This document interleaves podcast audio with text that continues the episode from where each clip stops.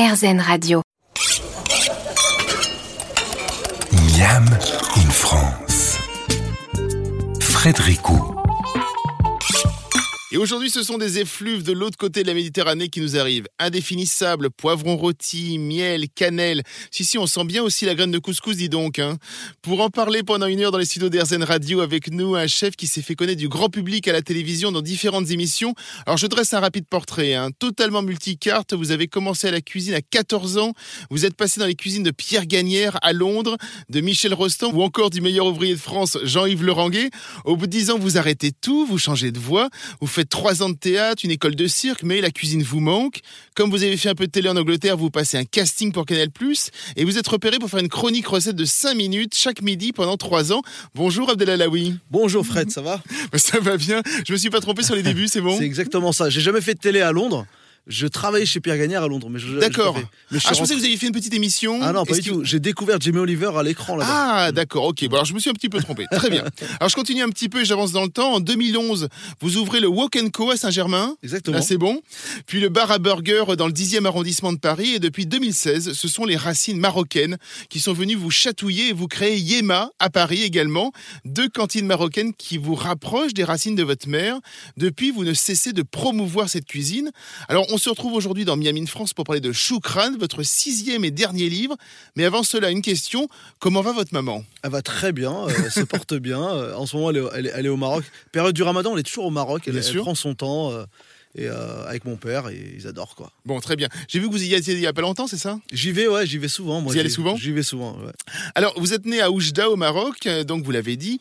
Et alors que la cuisine, selon la tradition, se transmet le plus souvent aux filles, votre mère va vous montrer des gestes et des recettes. Alors, quand vous êtes enfant, est-ce que vous pouvez nous en parler de ça? Ah bah. Ah, Moi, je passe, je passais mon temps dans la cuisine avec elle. Et, euh, et euh, pendant que mes potes jouaient au foot dehors et Ouais. rêvaient d'être Maradona, moi je rêvais d'être Maïté. quoi. Donc, C'est vrai, dé- déjà- ouais, déjà à l'époque à 8 ans, je pense, 8-9 ans. Et, euh, et, et je l'aidais à préparer le thé, à couper euh, les légumes pour le couscous, à, à préparer les petites assiettes. Vous avez des frères ou des sœurs? On est cinq frères et sœurs, donc on était une grande famille.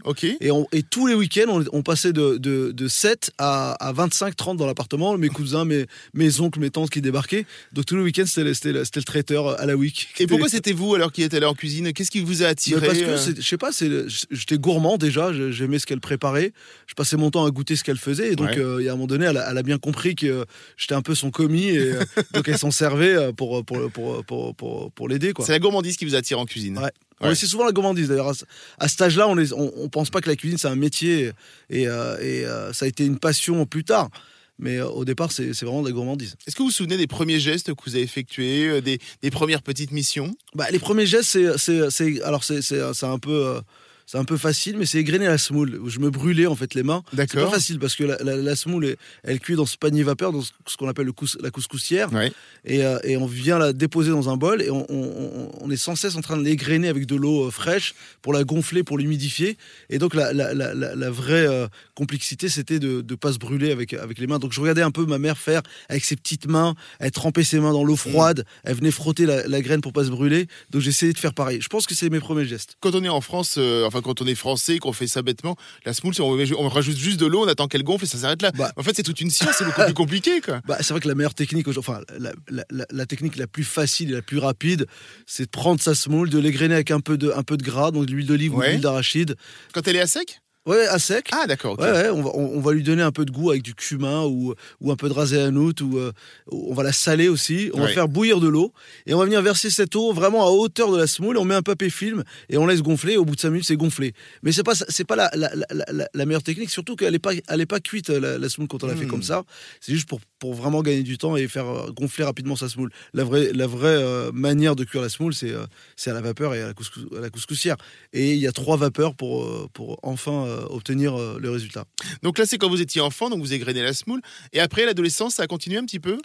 Bah, l'adolescence, quand j'ai su euh, à l'âge de, de, de, allez, de, de 14 ans que je pouvais en faire un, un métier, je, je suis rentré dans une école euh, euh, en alternance, donc euh, j'ai pu travailler au Caso d'Or, qui est un relais château à Saint-Germain-en-Laye, et, et j'ai- j'ai découvert la ga- gastronomie française. Pour moi, la cuisine, c'était la cuisine de ma mère. Il y avait pas ou, ou Maïté quand je la regardais à la télé, quoi.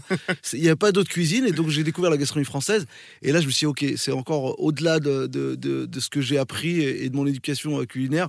Il y a aussi cette cuisine qui est française française. Et, après, j'ai monté, j'ai parcouru. On va, en parler bien évidemment. Alors aujourd'hui, nous recevons dans les studios Abdel Alaoui pour parler de cuisine marocaine, certes, mais surtout de sa maman. À tout de suite sur RZN Radio.